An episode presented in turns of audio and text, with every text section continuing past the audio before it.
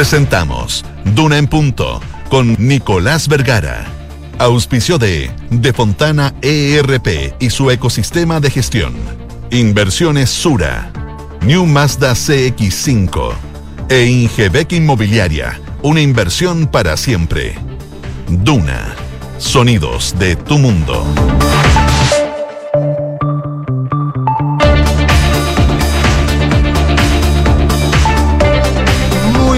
Días, ¿cómo están ustedes? Cuando son las 7 de la mañana en punto. La puntualidad de este programa me tiene impresionado. Habla muy bien de quien conduce el programa anterior, porque implica que entrega la hora. ¿ah? Así es que lo que no ocurre de aquí para adelante. Como, No. dice- como reclama Ramón siempre.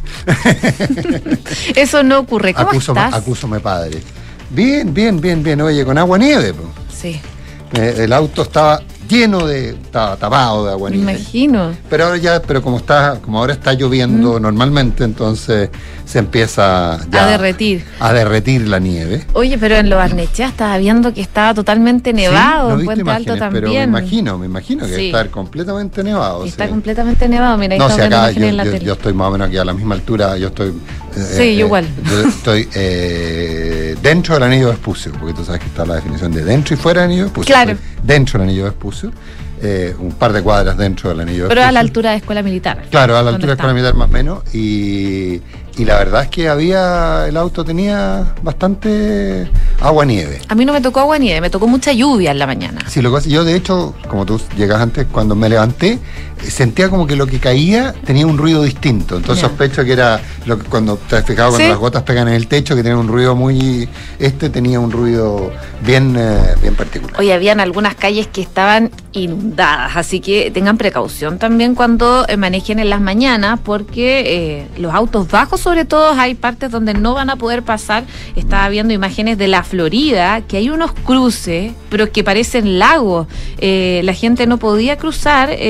Estoy hablando principalmente de varios puntos en Avenida La Florida, eh, pero principalmente en el cruce de Rojas Magallanes. eh, está bien inundado a esta hora de la mañana y en varias zonas ¿ah? de la capital, porque al final eh, no está tan preparada la. No, pues.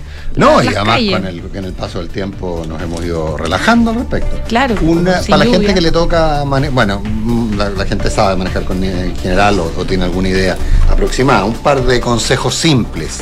Eh, no hay que frenar bruscamente, por ejemplo. Eh, hay que, al revés de lo que uno piensa, si uno, eh, uno si en el lugar se podía ir en segunda, por ejemplo, ir en segunda. Uno tiene la tendencia, eh, bueno, los autos con cambio mecánico, los Claro. autos con cambio automático lo deciden solo, lo que es muy bueno. ¿ah? Y tienen sistemas antipatinaje, etcétera, etcétera. Y, un, y si usted se llega a quedar pegado en la nieve, por alguna casualidad del destino, y tiene un auto moderno, de esos que tienen control de tracción, Sí. para salir, desconecte el control de tracción. Ah, sí. Claro. Estoy Solo va a salir. Estoy aprendiendo. Desconecte el control de tracción. ¿ah? Porque si no, se va a quedar patinando eternamente. Tal cual. ¿ah? Así es que. Eso pues. Eh, No solo vamos a hablar del sistema frontal, no solo vamos a hablar del sistema frontal, pero. Pero.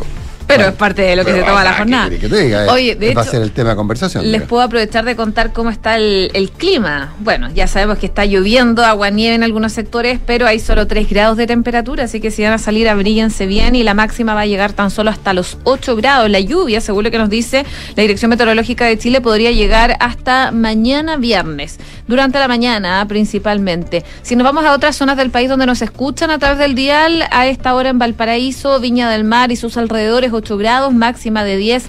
También eh, lluvia a esta hora de la mañana y se va a mantener por lo menos hasta el viernes durante la tarde. En Concepción en estos momentos también tienen precipitaciones débiles, 3 grados de temperatura, la máxima va a llegar hasta los 7 y ya desde mañana solo nubosidad parcial. En Puerto Montt y sus alrededores Allá sí que hace frío, menos un grado de temperatura. No está lloviendo, solo hay neblina y nubes que se van a mantener durante toda la jornada. La máxima va a llegar hasta los 8 grados de temperatura. O sea, en Puerto Montt, Puerto Vara, esa zona, no llueve. no llueve. No llueve. No llueve por lo menos hasta el sábado, según lo que veo en el pronóstico extendido. Y, y nosotros en Santiago, perdón por mi falta de concentración. Eh, Nosotros en Santiago llueve hasta mañana en la mañana y de ahí nubosidad parcial. Probablemente las lluvias podrían volver el domingo durante la noche hasta el lunes en la madrugada. Así escuché. ¿Titulares? Vamos con los Y yo titulares. aprovecho de buscar los anteojos. Va.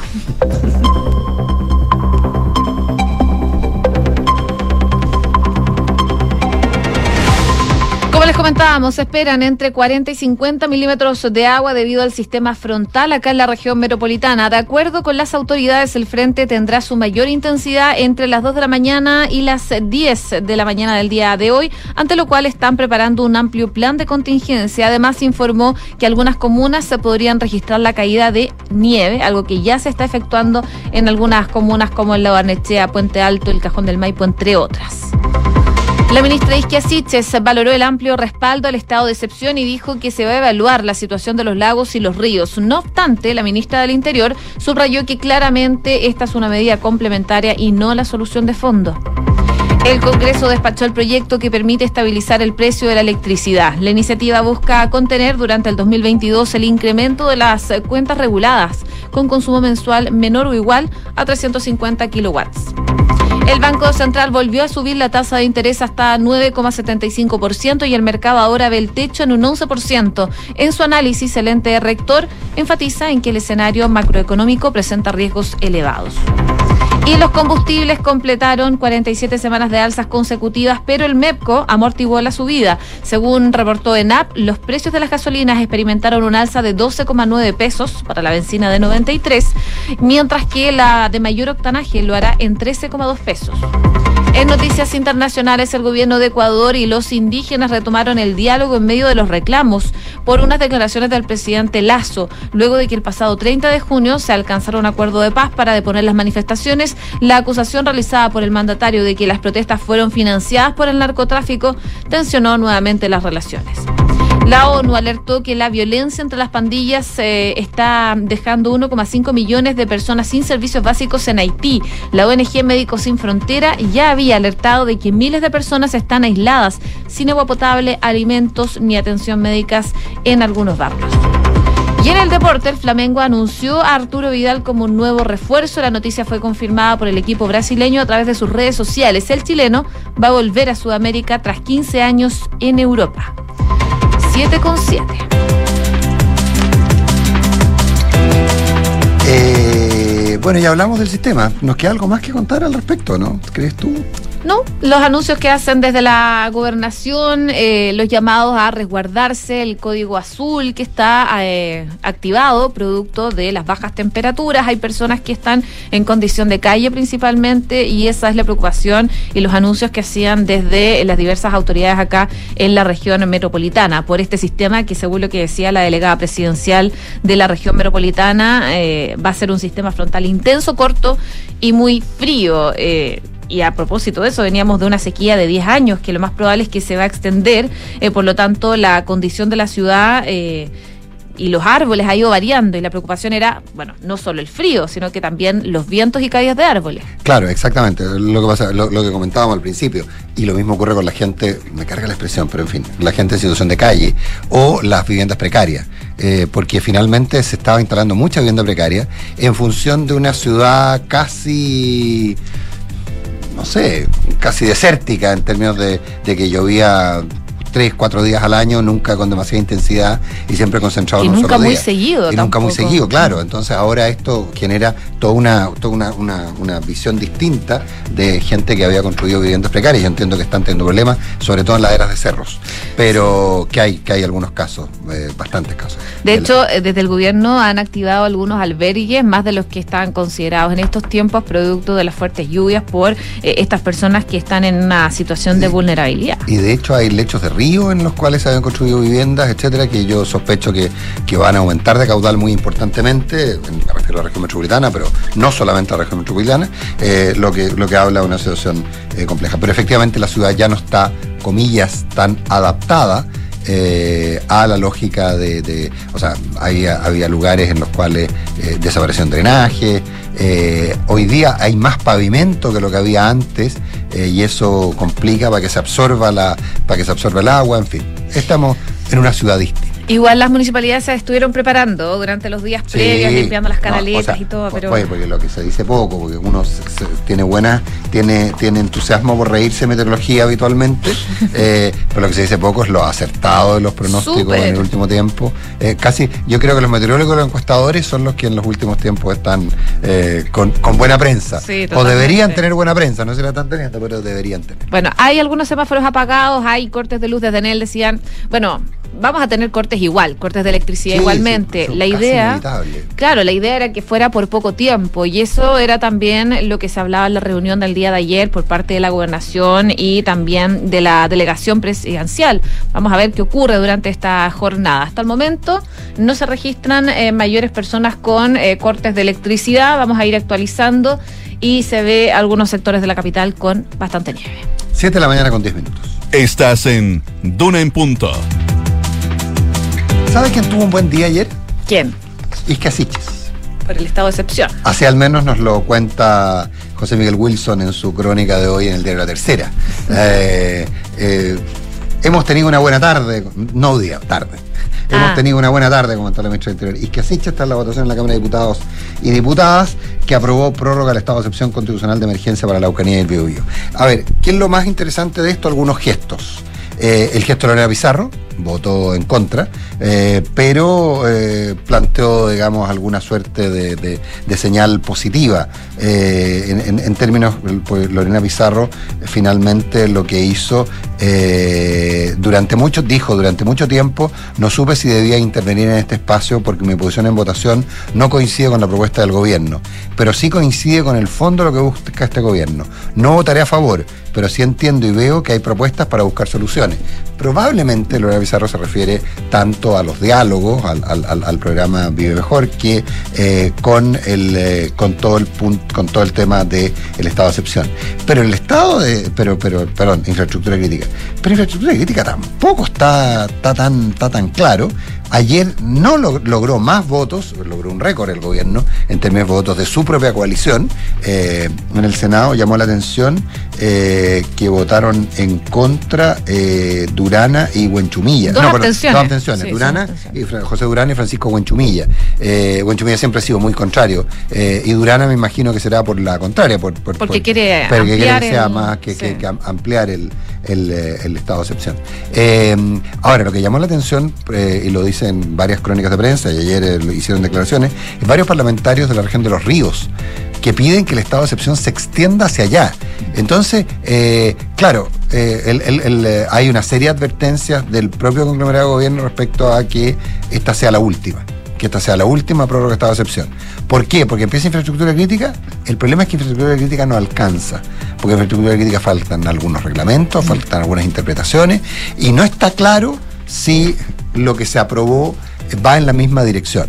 Hay quienes sostienen que, eh, que la infraestructura crítica está, es denominada como tal y por lo tanto eh, es sujeto de, protección permanente, mm. versus quienes sostienen que no, que, lo que la declaración corresponde a la autoridad y que la autoridad entonces será la que citará.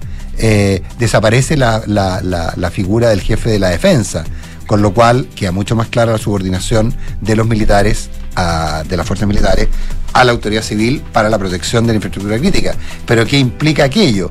Eh, puede, eh, la, infraestructura crítica tiene que estar localizada. Hay una serie de normas que faltan, reglamentos que faltan, eh, y podrían demorarse más que los 15 días que quedan para que venza este estado de excepción. Oye, la ministra, como tú decías, la ministra Iscasiche se tuvo una buena tarde con esta aprobación en la Cámara de Diputados y también en el Senado, y lo que planteaba tras salir de la votación es que, claro, esta es una medida complementaria, lo ha dicho varias veces ya, que no es una solución al problema de fondo, pero eso el gobierno eh, lo está trabajando en una solución política y social. También decía que va a conversar con los senadores de las zonas afectadas por la violencia para hacer una extensión de la estrategia. Decía la ministra, aunque precisó que en dicha materia sí hay diferencias con algunos legisladores. Hay algunas medidas que se han solicitado por el Senado que a veces lo más probable dice es que no terminen colaborando, sino más bien polarizando o aumentando los hechos de violencia. Lo que decía la, la ministra Isquia es que, eh, claro, pudo sortear favorablemente esta votación tanto en la Cámara de Diputados como en el Senado de extender el estado de excepción. Así que por 15 días más sigue rigiendo este estado de excepción en la macro zona sur. Mm, sí, eh, entonces el, el punto es, ¿hasta cuándo? Ocho, ocho iba a decir. Siete. Siete. Y ayer, y ayer, y ayer cuando presenté el programa dije que estábamos, dije que estábamos en el año 2021. Ah, no, pero estáis perdiendo el tiempo. no en este, el, el, No, mi, mi ubicación espacio-temporal está muy complicada.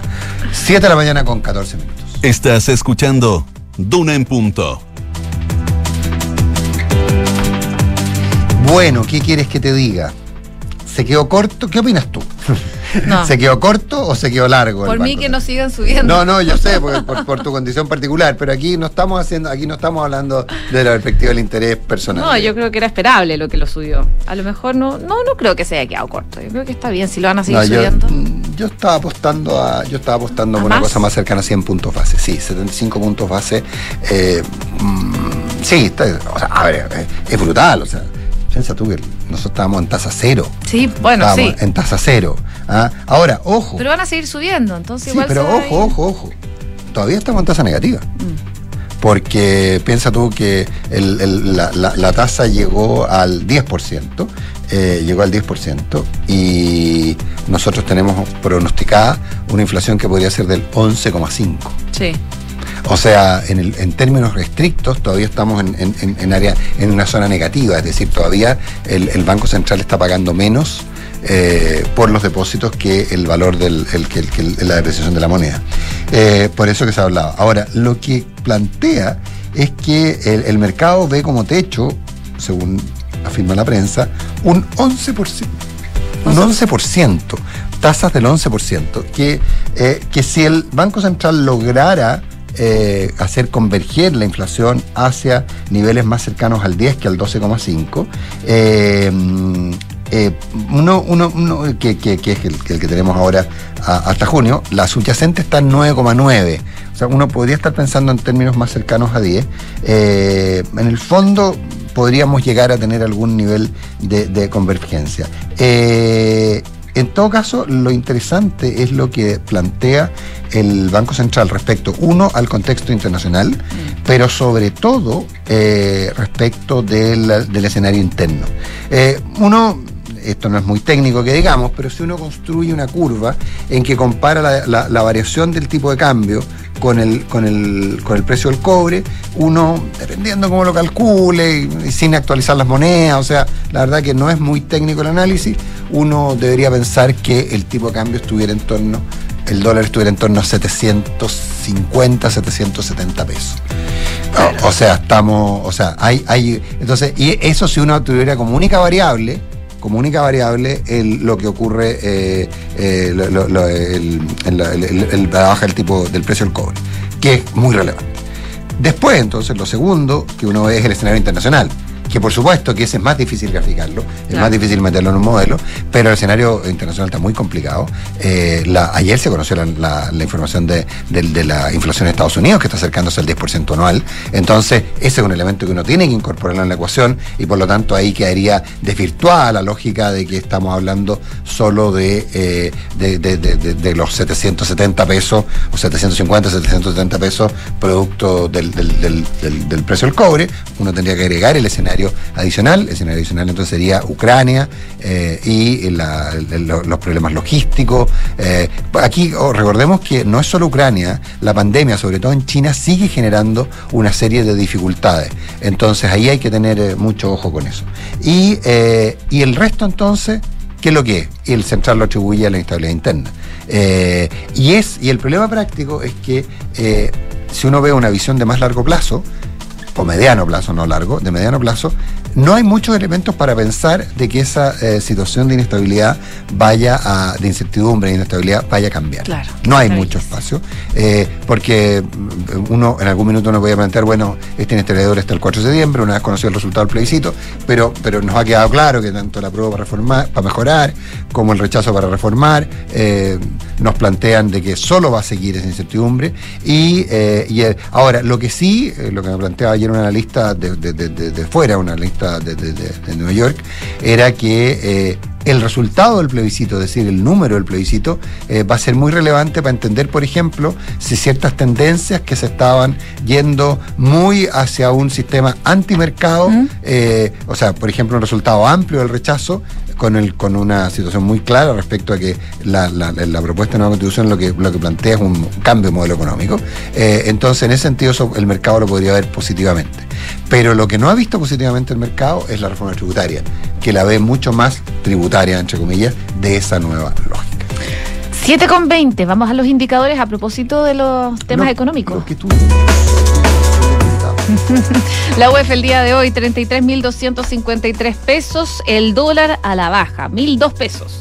El euro, 1.017 pesos al alza, el IPSA, 5.117 puntos en números eh, azules y el cobre, 3,27 dólares la libra a la baja.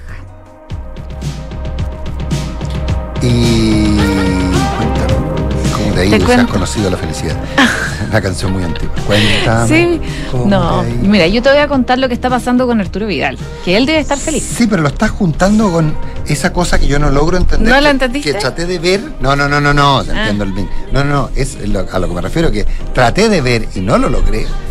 Eh, porque no me cautivó para nada. Stranger Things. Stranger Things. ¿No te cautivó? No, hay una, hay una barrera generacional etaria, yo creo. Pero si está. Insuperable. Bueno, está, está inspirada en los 80, es muy entretenido, ¿no? Bueno, yo lo encontré muy entretenida. Si alguien cree que los 80 fueron buenos. Ah, bueno. Eso es otra cosa. bueno, ¿por qué escuchamos esta canción de Kate Bush? Porque es icónica de Stranger Things. Y ayer presentaron a Arturo Vidal con un video basado en la serie Stranger Things. Y anunciaron, de hecho, la contratación de Arturo Vidal. una... ¿Viste la imagen? No, no Está buenísimo. No la vi, no la vi, no la vi. Ya la veremos, ya la veremos. Durante la jornada se desvinculó, de hecho, del Inter de Milán el día de ayer para fichar con el equipo brasileño, donde, entre otros objetivos, buscará ser eh, competidor por la Copa Libertadores. Y acá el Club de Río de Janeiro también informa a Vidal que va a utilizar el número 32 un dorsal diferente al 23 o al 8 que había utilizado tradicionalmente y se espera que pueda debutar ya en los próximos compromisos que tenga el Flamengo. A ver cómo es. Él usaba 23. Él usaba el 23 y el 8 y el 8. Y ahora va a usar el 32. 4 por 8, 32, 23 multiplicado, eh, invertido 23, 32. No, no sé, porque... ¿Qué, qué te hay, No, que es una lógica numerológica. Pues, ¿Ah, sí? Claro. A ver, ¿qué, qué significa? Porque tú que usaba el 8. Tú usabas que usaba el 8, ¿no es cierto? Usaba el 8 y el 4 por 8. Y el 23. Eh, 32 es múltiplo de 8. Ya. 4 por 8, 32. Y 23 es el 32 invertido. Wow, me dejaste loca. ¿Por qué? no, está bien. Porque no lo había pensado. Claro, no, lógico. Ahora todo empieza a hacer clic en mi cabeza. Claro, Empieza a funcionar en mi cabeza hasta ahora ya. Bueno, uno múltiplo y el otro es el mismo número invertido. Toda la razón, pues. Te pasaste. ya. Voy a descansar después de este trabajo mental que tuve que hacer. Pero por Dios, Josefina, hasta ahora como todo Y vamos con las menciones. ¿Has pensado si tus inversiones están creando el futuro que quieres? En Inversiones Sura cuentas con asesoría patrimonial, previsional y tributaria junto a la mayor oferta de inversiones del mercado para que tomes las mejores decisiones de inversión para ti y tu familia. Inversiones Sura, el poder de tus decisiones crea futuro. Y Mazda nos presenta el nuevo Mazda CX5. Son 10 años de diseño a la perfección. Conoce más en Mazda.cl y en Derco Center. ¿Qué es la perfección? Para algunos, un arte que toma tiempo. Para otros, el amor por los detalles. Para nosotros es pasión, diseño y tecnología en todo lo que hacemos. 10 años de innovación que trascienden cada generación. New Mazda CX5, diseñado a la perfección. Descúbrelo en Mazda.cl. Feel alive. Mazda. Darko Center. Cuando el sistema de gestión ERP de tu empresa es antiguo, no se conecta con nada y suena así. Pero cuando contratas Sapiens de Defontana, tu empresa suena así. Con Sapiens, el ERP para medianas y grandes empresas de Defontana, puedes administrar todos los procesos de tu empresa en un mismo lugar. Dale visibilidad y control a tu compañía con el ecosistema de gestión empresarial. Conecta tu empresa con todo contratando Sapiens con un 20% de descuento en defontana.com. Si eres micro, pequeño o mediana empresa, en Banco Estado tu fuerza nos inspira a tener una iniciativa pensada en ti. Vamos, mi pyme. financiamiento especial con tasa fija en pesos, opciones de reordenamiento de deuda y talleres gratuitos de educación financiera. Vamos, mi pyme. Inscríbete en bancoestado.cl. Banco Estado. Crédito sujeto a evaluación crediticia. Infórmese sobre la garantía estatal de los depósitos en su banco o en www.cmfchile.cl. Me jubilé y comenzaron los síntomas de Parkinson. Fue ahí que me enteré de un innovador tratamiento que me ayudó a seguir con mi vida sin temblores en mis manos. Hoy me doy cuenta de que contar con la mejor tecnología no da lo mismo. Somos el Centro de Innovación Quirúrgica UCE. Contamos con especialistas capacitados y equipados con tecnología de vanguardia única en Latinoamérica. Cuando se trata de tu salud, no da lo mismo. Somos UCE Cristus. Somos la Católica. Ay, qué rico que nos pudimos escapar. Oh, sí. Estar aquí vale la pena, aunque sea por un par de días. Sí, chao preocupaciones. Ahora que contratamos Verisur, podemos estar tranquilos. Totalmente. La mejor decisión. Sabemos que quieres estar tranquilo cuando sales de casa. Conoce la alarma Cero Visión de Verisur, capaz de actuar antes que lleguen las fuerzas de seguridad. Calcula online en verisur.cl o llama al 600-385-0003. Activa Verisur. Activa tu tranquilidad. Estás en Duna en Punto con Nicolás Vergara.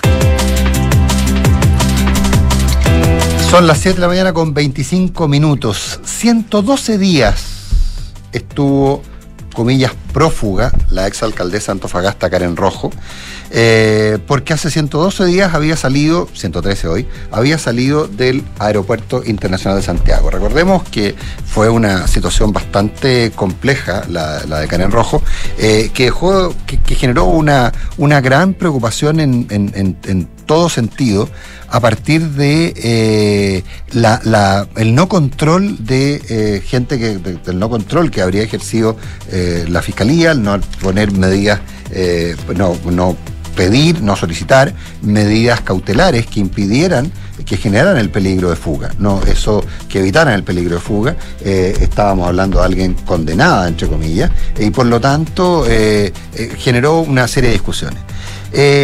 ella es curioso porque ella eh, había salido de Santiago con destino a los Países Bajos, Holanda, específicamente en un vuelo KLM, vuelo comprado, entiendo que en dinero en efectivo y en aeropuerto, según se nos, eh, se nos dijo. Eh, ella tenía clarísimo que no tenía una orden de, de, de, de captura, que no tenía medidas de más que no, no, tenía ningún tipo de medida cautelar, y, y en el fondo eh, su condena cinco años y un día ya iba a convertirse en, en permanente.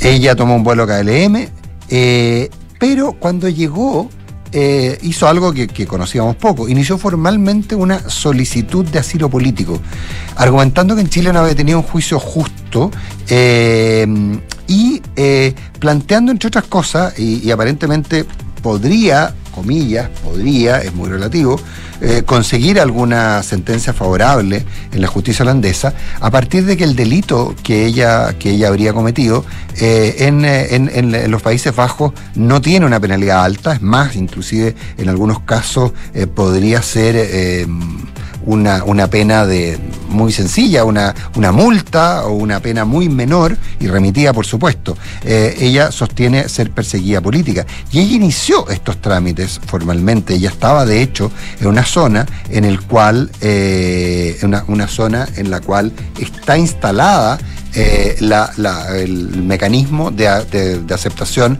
de refugiados. Eh, entonces, eh, básicamente, aparentemente ella o habría recibido asesoría o se dio cuenta de que tenía o esa opción. Eh, pero ella ya tiene una solicitud de asilo político, lo que no ha sido es completamente entrevistada. Ella está detenida, está privada de libertad y la duda que existe hoy día es si ella se mantiene se mantiene eh, en prisión preventiva y por lo tanto no tiene capacidad, no tiene la posibilidad de acceder a, a esta entrevista y a que su solicitud siga siendo tratada, tramitada, o eh, sencillamente puede ser, eh, puede ser eh, deportada a Chile. Ojo que eh, extraditada, no es deportada, extraditada es el término. Ahora, ella también agregó en sus declaraciones eh, algo que puede resultar eh, muy, muy oreja, que puede darle mucho sustento en la justicia holandesa, según me contaban, que es la, el estado o la situación de las cárceles en Chile. ella podría sostener, y aparentemente ella se está sosteniendo, que no está garantizada la protección de sus derechos humanos si ella vuelve a Chile y es internada en una cárcel. Eso también es muy complejo, no solo en términos de que, probablemente ella podría conseguir asilo político si eso ocurriera, sino que fundamentalmente el mal pie en que deja a, nuestro país, eh, al sistema penitenciario, chileno y a la justicia en Chile, porque eh, finalmente otro país decide entregarle asilo a alguien porque si entra en la cárcel en Chile sus derechos humanos van a ser violados y hay mucha gente en, eh, hay mucha gente en el eh, en, las cárceles en Chile eh, y el problema práctico es cómo uno concilia eso con múltiples casos de persecución de chilenos en el extranjero. Podría sentarse un precedente complejo. Son las 7 de la mañana con 30 minutos. Escuchas, Duna en punto Eh, hace 47 semanas que ha habido alzas consecutivas de los precios de la gasolina. Pero hay un detalle eh, que, poco se ve. Eh, y es el efecto del MEPCO. porque NAP informó que los precios de la gasolina van a subir 12 pesos 90 para la benzina 93 octano, mientras que la de 97 lo hará en 13,2 pesos. El diésel y el gas licuado uso vehicular, en tanto, subirán 12 pesos 90 por cada litro. Eh, en todo caso, esto lo, que hay que, pensar es que esta alza fue un poco menor de la que se habían planteado los expertos, porque el alza sí fue contenida por el mecanismo de estabilización de precios de los combustibles, por el MEPCO. Eh, recordemos que la semana pasada ya habían subido 20 pesos los combustibles más o menos en promedio. Eh, porque, había aquí un problema básicamente porque había subido tanto, básicamente porque NAP se había tenido complicado con el, con el alza del tipo de cambio. Eh, ya la, la, la, la, variable tipo de cambio es la más complicada probablemente, eh, también lo que ha ocurrido con los precios en los mercados internacionales, pero pensemos que el dólar hoy día cuesta 158 pesos 50 más eh, que lo que costaba a principios de año. Eh, el, precio, el precio de la gasolina de 95 octanos acumula un alza de 211 pesos en lo que va del año, está en 1.230 pesos. Hace relativamente poco tiempo, nosotros, hace poco tiempo, nosotros pensábamos en, en las gasolinas en torno a los 800 o 900 pesos. Son sin duda otros tiempos. 7 de la mañana con 31 minutos. Estás escuchando Duna en punto. Y tomamos contacto con el diputado Diego Chalper. Diputado, ¿qué tal? Muy buenos días, gracias por estar con nosotros. Hola Nicolás, buenos días. Lo escucho un poco lejos, diputado, ¿está como con manos libres? Ahí estoy. Ahí, ahí mejor, porque si no parecía que estuviera en un closet o, en un lugar peor, digamos. Aunque para, la hora se podría entender, digamos. No, no es el caso, no es el caso. No es el caso. Eh, a ver, eh, ayer eh, se ayer la ministra Isca dijo que había tenido una buena tarde. salieron satisfechos del, del, del, Parlamento, de la Cámara de Diputados y del Senado, el, el gobierno. ¿Tienen razones para estar satisfechos? O sea, yo creo, Nicolás, que uno no puede estar satisfecho cuando uno ve con preocupación, se lo digo desde la oposición, que cosas que el gobierno debiese poder aprobar con todo el apoyo de sus parlamentarios, todavía encuentra disidencia en los mismos sectores del gobierno. Claro, pero el sol sale todos los días aunque esté nublado. Hay, hay realidades contra las cuales no se puede, uno no puede luchar, ¿o no? Sí, Nicolás, pero a ver, perdón. El gobierno del presidente Boric, lo mínimo que tiene que poder hacer es que su coalición de origen, es decir, aquella que lo acompañó en la primera vuelta, lo acompañe siempre, pero aquí la verdad que la pregunta que siempre surge es, ¿lo irán a acompañar en el Frente Amplio y en el Partido Comunista? Entonces, yo creo que... Pero yo creo que la pregunta es otra, diputado. La pregunta es, dado que existe incertidumbre respecto a si lo, apoya el Partido Comunista o el Frente Amplio, ¿qué es lo que va a pasar con los votos de la oposición? Probablemente esa es la pregunta. Mira, nosotros, yo sé que a, la coalición de origen, y lamentablemente a ese el presidente, yo lo escuché decir hace un par de semanas atrás, eh, hablar del veto de, nuestro sector. A ver, yo le recuerdo al presidente Boric, Ayer le aprobamos por unanimidad el bono. Lo apoyamos con el Fondo de Estabilización en tema energético. Lo apoyamos en el estado de excepción. Entonces, yo tengo la impresión de que el presidente Boric tiene que dejar de decir una frase como esa, porque la verdad es que los que estamos respaldando medidas que son importantes para la gente, pero medidas que su coalición muchas veces no respalda, somos desde la oposición. Entonces, yo en esto, Nicolás, no me pierdo. Ser oposición no es sinónimo de ser obstrucción, como lo vivimos en el gobierno anterior, sino que ser oposición es tener la capacidad de contribuir en aquellas cosas que uno estima que se pueden mejorar, pero apoyar en aquellas cosas donde uno siente que son cosas que son buenas para Chile. Ahora, obviamente el tema de seguridad y orden público, todavía vemos un gobierno timorato, eh, va a surgir la pregunta, acuérdate bien Nicolás, si hay que también tener estado de excepción en la región de los ríos, ahí vamos a ver qué va a hacer el presidente Boric, todavía la agenda legislativa en materia de seguridad es, es, es lenta, yo estoy en la Comisión de Seguridad, yo no esperaría más agilidad. Y obviamente vemos con mucha preocupación, mire, ayer leía que la ministra de Salud todavía tiene muy poca claridad y certeza en materia del manejo de la pandemia, y por lo tanto uno esperaría un poquito más de certeza por parte del gobierno en cosas que son importantes. Ahora, pero en ese sentido, pero, pero vuelvo a la, a la pregunta original. Eh, ¿Está garantizado que eh, la derecha siempre va a poner los votos que faltan? Está garantizado que la derecha siempre va a pensar en Chile. Y si eso significa poner los votos que el gobierno necesita, lo vamos a apoyar. Pero al mismo tiempo, le pedimos al gobierno, especialmente a través del ministro Jackson y eh, que también hagan la pega y que sus parlamentarios sean los que le den el respaldo y no tengamos que estar siempre nosotros haciéndole la pega. Mm. Eh, y en el caso en el caso del bono invierno, eh, entiendo que la tramitación va a ir como por un tubo, pero ustedes tenían algunas aprensiones. Teníamos aprensiones, teníamos aprensiones, nos parecía que, a ver, 120 mil pesos nos parece que es una suma que cualquiera que me escucha sabe que no es un monto que le vaya a resolver la vida a los chilenos. Pero ayuda. Pero al mismo tiempo pero ayuda, y déjeme agregarle otra cosa además, Nicolás, ayuda y en esto hay que reconocer que el ministro de Hacienda tiene que lograr un equilibrio, que es que no sea un monto que incida decisivamente en seguir aumentando la inflación. Entonces, de nuevo, la centro derecha contribuyendo. En materia del postnatal parental nos dejó con alguna preocupación el escaso, o sea, la letra chica que esto tiene, porque usted sabe que solo podrán acceder al postnatal parental aquellas que han eh, de alguna otra manera visto el vencimiento de su postnatal dentro de ciertas fechas. Y mm. fechas muy acotadas, le dijimos al gobierno, oye, denle una vuelta, porque esta letra chica va a dejar a muchas mujeres sin su postnatal.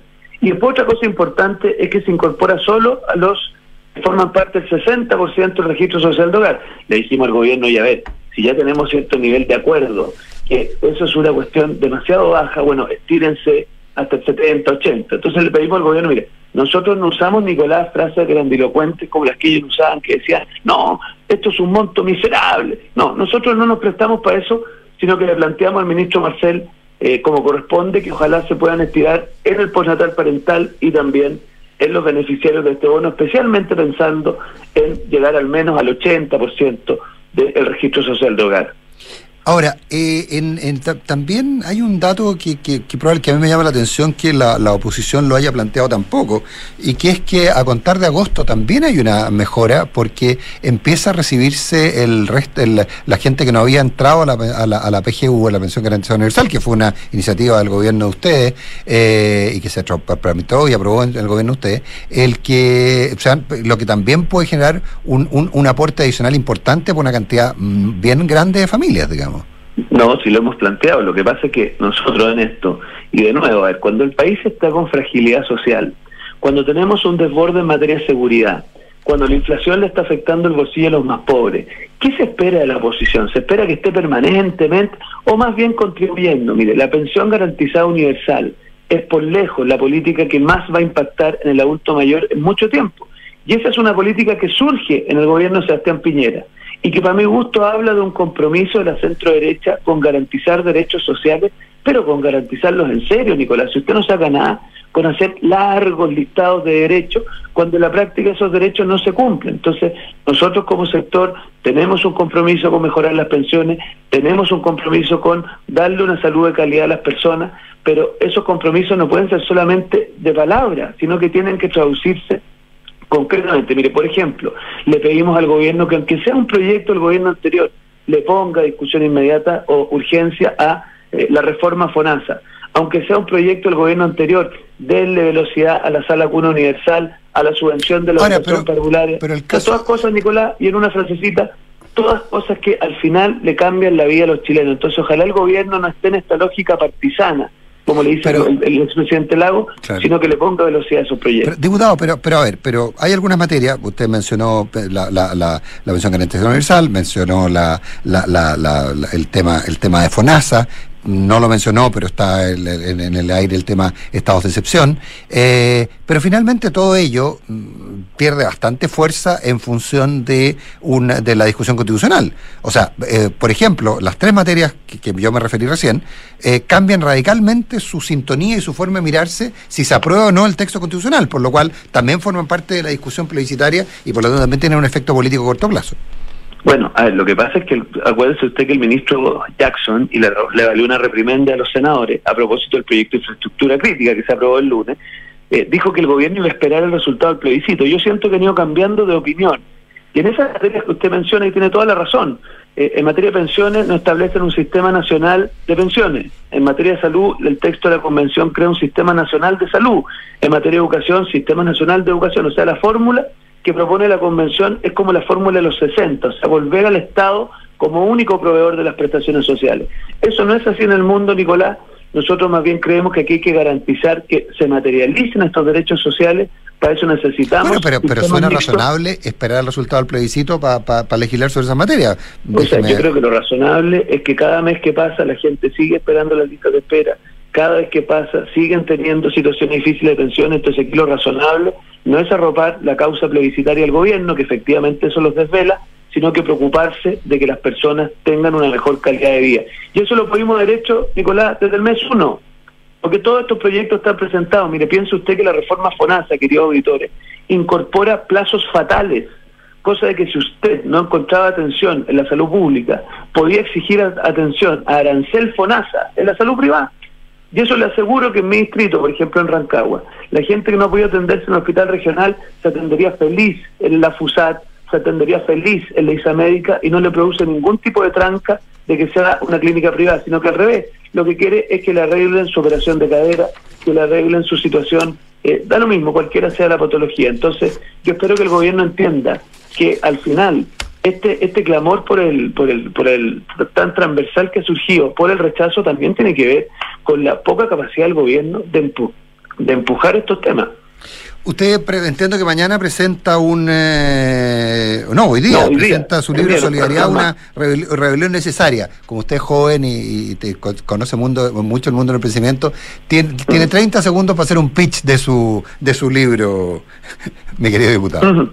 Mire, a las 11 estaremos en el ex congreso junto a Evelyn Matei, junto a Jimena Rincón y junto a Carolina Toa, en la presentación de un libro que busca preguntarse cómo llegó Chile hasta acá, por qué tuvimos este clima de polarización y qué tarea le cabe a la centro derecha, haciéndose una radiografía interna, haciendo una propuesta política del futuro desde la solidaridad que supere este duopolio entre inmovilismo y refundación y también, Nicolás, eh, proponiendo algunos cambios en la cultura interna de mi sector político. Entonces, ojalá lo puedan revisar. Se llama Solidaridad, una rebelión necesaria porque creo que tenemos que revelarnos a este clima de polarización, pero también, y con esto cierro, revelarnos al inmovilismo que muchas veces ha tenido la élite dirigente que le dio espacio a la refundación. Diputado Diego Chalper, un millón de gracias por haber estado esta mañana, jefe de bancada Nacional, un millón de gracias por haber estado esta mañana conversando con nosotros. Un abrazo, Nicolás. Gracias, Gracias.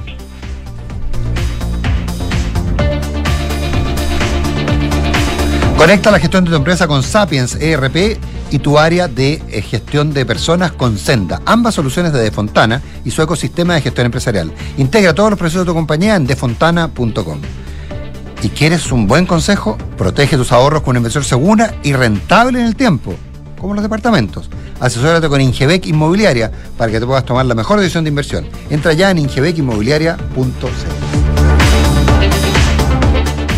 ¿Tus inversiones están creando el futuro que quieres? Sí, y no solo el mío, también el de mi familia. ¿Tu patrimonio está protegido? Sí, porque elijo asesorarme con expertos. El poder de tus decisiones crea futuro. Por eso en Inversiones Sura te asesoramos con soluciones personalizadas y con la mayor oferta de inversión del mercado. El poder de tus decisiones crea futuro. Sura.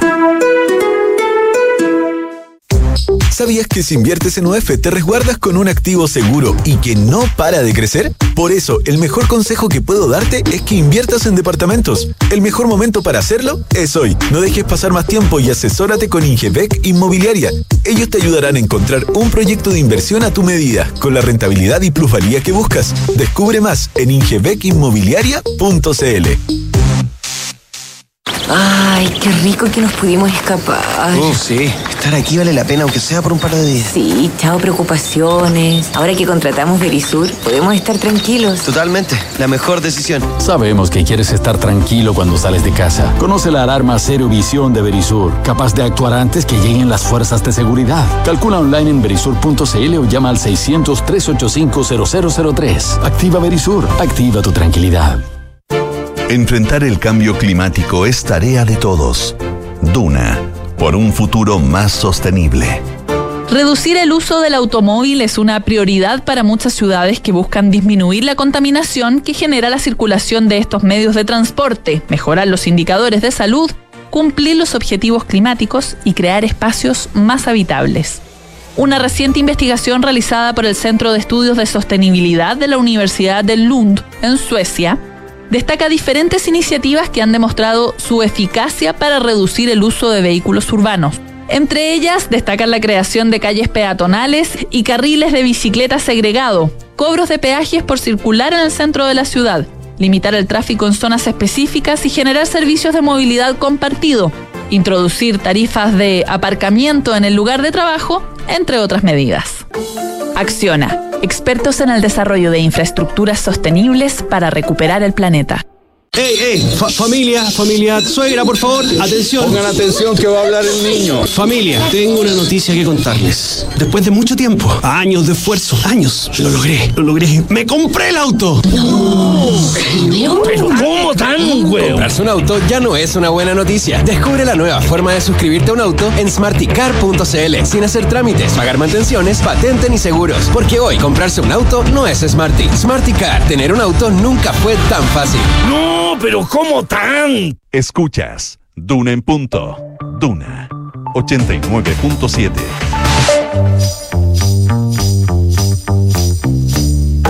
Son los infiltrados en Duna en punto.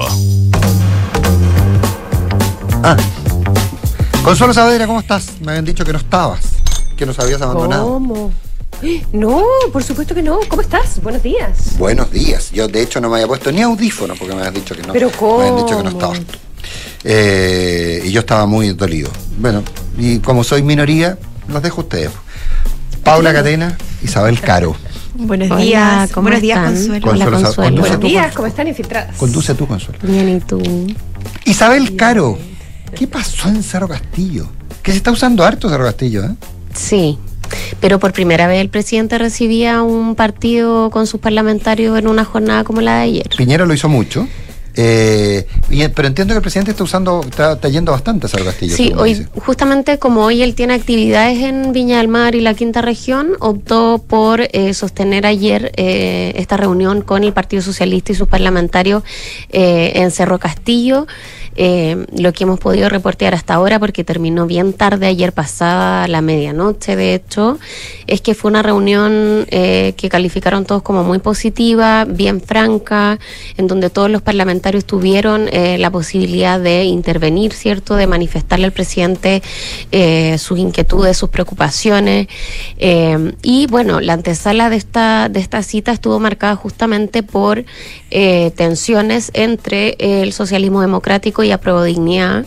Eh, el PS fue uno de los partidos más molestos justamente con el Partido Comunista, con sectores del Frente Amplio, que finalmente eh, terminan o rechazando o absteniéndose respecto del proyecto de infraestructura crítica, que es una herramienta que el gobierno espera aplicar para dejar de eh, seguir extendiendo los estados de excepción en la macrozona sur. Así que ese fue un tema que estuvo presente. Eh, se habló también, por supuesto, de la preocupación que existe en el oficialismo respecto de eh, el plebiscito, del aumento Del de- del rechazo, ¿cierto? Y de las vías alternativas que eh, se están fraguando hoy día, algunas más soterradamente, otras como la reforma de cuatro séptimos que está en el Congreso. Eh, me comentaban a mí que en eso el presidente fue bien, bien cauto, digamos, no no dijo algo muy distinto a lo que él ya ha dicho públicamente respecto de, de lo que es la reforma de los cuatro séptimos.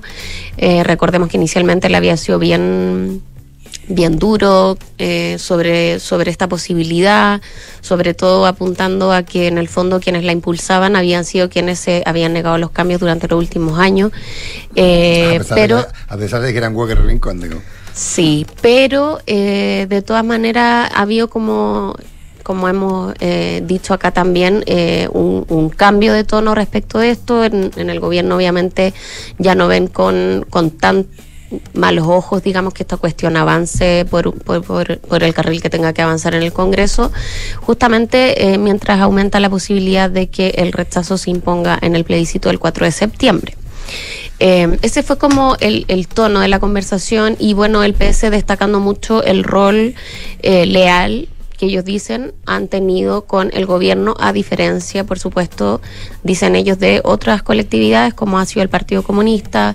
Eh, también hay todo un tema con, con la diferencia de trato por parte del gobierno, por ejemplo, con el PC. Recordemos que semanas anteriores eh, hubo mucha incomodidad porque al Partido Comunista se le recibe eh, aparte, ¿cierto? Eh, la ministra Sitz el ministro Jackson lo reciben aparte del comité político para abordar las posibles ayudas. Ellos estaban pidiendo un bono de invierno eh, y eso genera incomodidad en el sentido de que, eh, claro, en el PS dicen nosotros hemos sido los leales, hemos estado ahí para todas y finalmente el trato que el trato privilegiado lo recibe el Partido Comunista.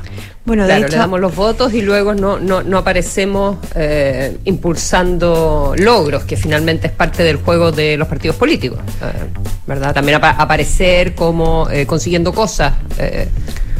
Claro. Con, con el gobierno. Bueno, de hecho, ahora estaban, me comentaba un parlamentario que asistió anoche que justamente hubo un par de reclamos también por el trato del gobierno, que hubo un momento, un episodio más tenso, donde justamente le reclamaron por actitud a algunos ministros. De hecho, algunos acusan que ni siquiera que, que se le reclamó al presidente, que ni siquiera algunos ministros responden el teléfono.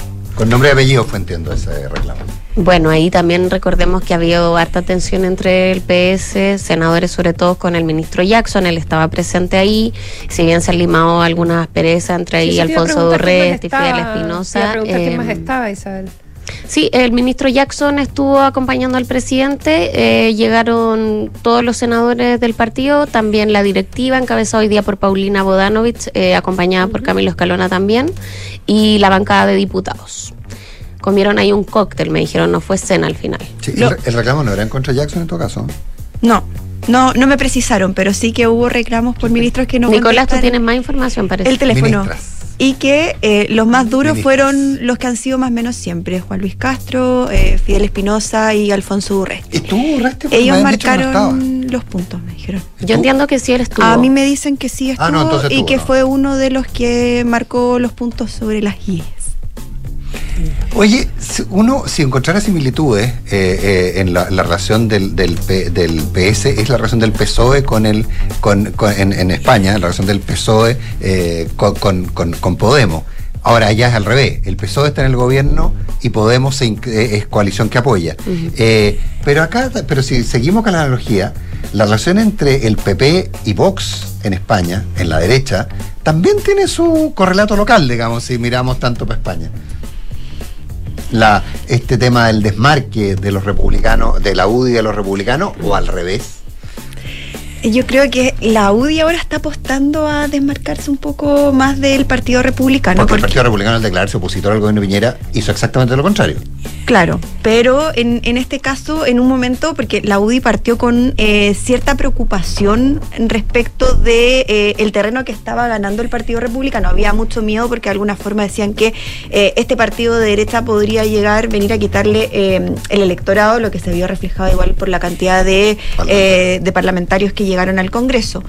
Pero eh, esa preocupación que en algunos en, algunos hay que decirlo que todavía persiste porque vienen van a venir desafíos electorales también eh, ha ido un poco mutando y tratando de eh, capitalizarlo bajo una estrategia que ha intentado liderar el presidente de la UDI el senador em, Javier Macaya que apunta un poco a justamente capitalizar esta dureza del Partido Republicano. Para ellos verse un poco em, un partido mucho más dialogante y apostar a ser el partido de derecha con que eh, el oficialismo eh, pueda eh, llegar a los grandes acuerdos. Esto es una apuesta también a largo plazo porque la UDI está convencida en este momento que el rechazo es el que va a ganar en el plebiscito del próximo 4 de septiembre y en ese entendido em, tienen todas las puestas fichas en que en ese escenario ellos tienen que ser el partido principal con que el gobierno se sienta a conversar para eh, finalmente reformar em, la, la constitución. Y por eso han dado todas las señales en línea de, eh, primero, esta entrevista que dio eh, Javier Macaya justamente a la tercera eh, domingo, donde decía que estaba disponible a bajar el quórum, que fue la primera señal que se dio en Claro. esa línea. Y luego con también esta apuesta de no ser justamente una UDI em, tan crítica eh, con el gobierno eh, por cualquier razón. Por lo mismo también se vio que no estaban dispuestos a apoyar em, la acusación constitucional, más allá que en la cuestión previa algunos la rechazaron. Hubo varios, porque se decretó libertad de acción, que sí la aprobaron y de alguna forma desecharon esta acusación constitucional anticipadamente sin querer pasar al fondo de esto. Contra Y la ministra ¿Qué pasa con Reno- Claro. Sí. ¿Y, ahí qué pasa con Renovación Nacional? Eh, donde tradicionalmente es Renovación Nacional, como fue por años el, el- partido con el que se conversaba en la derecha para llegar a los acuerdos, qué sé yo, porque ahí entraría como la UDI por, por los palos en ese espacio. Claro, la- er- en, en este caso renovación, o sea, la UDI plantea que en este caso Renovación Nacional está más desordenada en, bajo el mandato del senador Francisco Chaguán, lo que en parte podría ser así, es una, es una, es una bancada más diversa, pero por ejemplo en el tema de la acusación constitucional se cuadraron todos y estuvieron, eh, todos eh, rechazaron la cuestión previa, pero dicen que en otros aspectos que tienen que ver más con el día a día eh, y no tanto en el Congreso se ve un partido más desordenado y por lo tanto pueden em, eh, capitalizar mejor esto sobre todo porque todavía en Renovación Nacional hay em, como de alguna forma eh, más diferencias entre lo que era esta derecha denominada más liberal, social, que encabezaba o representó en algún momento eh, Mario Desbordes y con eh, esta directiva de Francisco eh, Chaguán, donde también hay bastante diferencia y hay mayor disidencia en este momento que en lo que se ve en la UDI, que si bien todavía existe resistencia eh, respecto de este camino que está llevando Macaya, que lo califican de más moderado o, o- o de alguna forma apostar a ser más dialogante y una UDI menos dura que la interna en su militancia más de base, ha traído costos, al menos los parlamentarios, incluso eh, senadores que eran considerados como los más duros, como por ejemplo Iván Moreira, han estado alineados defendiendo la gestión de, de esta directiva. Lo que eh, eh, igual es novedoso teniendo en cuenta que hay un pasado en que la UDI se ha caracterizado, se caracterizaba por ser el partido que eh, finalmente le gustaba enfrentar al gobierno con mayor dureza. Y sigue llamando la atención, Pali, además que esta oposición ha sido bien poco opositora. Es como que Sí. han sido muy, muy amables Bueno. con el gobierno, pese que podrían haber esa es una de las autocríticas que se hace también en algunos sectores porque finalmente dicen todas las acciones fiscalizadoras no vienen de la oposición, o sea, más Claro. bien los errores o la- las cosas que se le encuentran al gobierno son propios eh, de sus mismos traspiés o de pasos en falso más que de acciones fiscalizadoras o De la ofensivas de la oposición. Lo que también algunos enrostran, pero la verdad es que ahora están, como se dice, pisando huevos porque Mm. cualquier cosa que hagan creen que puede repercutir finalmente en lo que pasa con la campaña de cara al plebiscito. O sea, de alguna forma también se está cuidando lo que ellos dicen, el rechazo. Claro, estos dos meses que vienen al menos van a estar bien cautos, me imagino. Yo no sé, Isa, tú- perdón, Consuelo, dale. Eh, Sí, es que, es que sobre- justamente sobre ese mm, sobre ese punto, en, eh, en el artículo de la, de la tercera hoy día sobre ese tema, no, no me acuerdo, ¿lo escribiste tú, Paula? O... Luciano, Luciano Jiménez. Luciano Jiménez, sí. Entonces, ¿es verdad que hay gente eh, que hay gente en la UDI que eh, dijo, no, hay que asiches, hay que, aparte de las consideraciones legales, que no, que, que yo, que no estaba bien fundado, lo que sea, la acusación constitucional eh, de republicanos que impulsaba a republicanos, pero que querían que, que, eh, que, que, la ministra Siche eh, siguiera porque era como favorable para el rechazo. Sí, la verdad Como es me- que mejor que mejor que siga porque no tiene buena. Eso, personalidad. no, pero- y eso lo comentan muchos parlamentarios que, o sea, que ha hablado en la derecha en general, no solo de la UDI, también en Renovación Nacional. Algunos creen que en, el, eh, en el sentido inverso, yo se lo he escuchado a que, parlamentarios de izquierda. que la, la, la ministra Siches es funcional al rechazo porque en el sentido de cómo se asocia el resultado del plebiscito a la gestión del gobierno o viceversa, y ella ha cometido muchos autogoles, creen que eso finalmente favorece porque la gente eh, dice, bueno, o sea, este gobierno sigue cometiendo errores, la ministra sigue de alguna forma metiendo las patas coloquialmente, dicen esto, bueno, nos sirve, entonces ¿para qué vamos a remover a una ministra, a una ministra que finalmente nos termina favoreciendo? Ha estado mejor, si es que asiste últimamente. Mucho mejor. Sí, ha Hay mejorado. que ser se- justo Se nota que está bien eso. a horas. Oye, eh, a propósito de. A, pro- a propósito. Pero ¿te acuerdas, Consuelo, que en alguna oportunidad cuando comentamos este tema, eh, alguien muy vinculado a republicanos decía, pero si la acusación es buena, porque va a impedir que la cambien. Y eso ayuda al rechazo. ¿Te acuerdas? que ¿Nos, nos lo comentó Claro, alguien? la fortalece en el fondo. Ah, sí. Oye, un, un- un solo punto que nos pusieron la música, pero un solo punto, Isa, Pablo, ustedes deben de entender más. A mí me dicen que el tema, la, la ventaja comparativa o competitiva que tiene la UDI es que fueron los únicos que establecieron, los diputados de la UDI de aquel entonces, Macaya, Belolio y algunos más, fueron los únicos que establecieron reales vínculos con el mundo Frente Amplio. Y que eso es lo que hoy día están capitalizando. Bueno. que es una cosa más humana que, que De hecho, política. de hecho eh, lo que se dice en la UDI es que Macaya habla constantemente y con línea directa con el presidente. Gabriel Boric es, y lo así. mismo pasa en el caso de Jaime Belolio que tiene muy buenos nexos con el propio presidente Y con Camila, Camila Vallejo. Vallejo también. Entonces hay línea directa ahí y que les Y con- permite y con Jackson, que les permite eh, tener un, un diálogo Claro, fluido. hay una- una- un, un- un- un beneficio inesperado de una buena relación parlamentaria. Y, Pero le y- contestan y una más que a cosa- los socialistas. y una cosa etaria. pero yo creo, ¿ah? Parece. apuesta es que esto va a durar hasta el plebiscito y que el escenario va a cambiar. La luna de miel dura hasta el plebiscito. Sí. Bueno, Sí, depende del resultado también. Paula Catena, Isabel Caro, Consuelo Saavedra.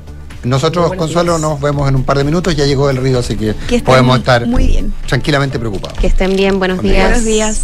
Chao.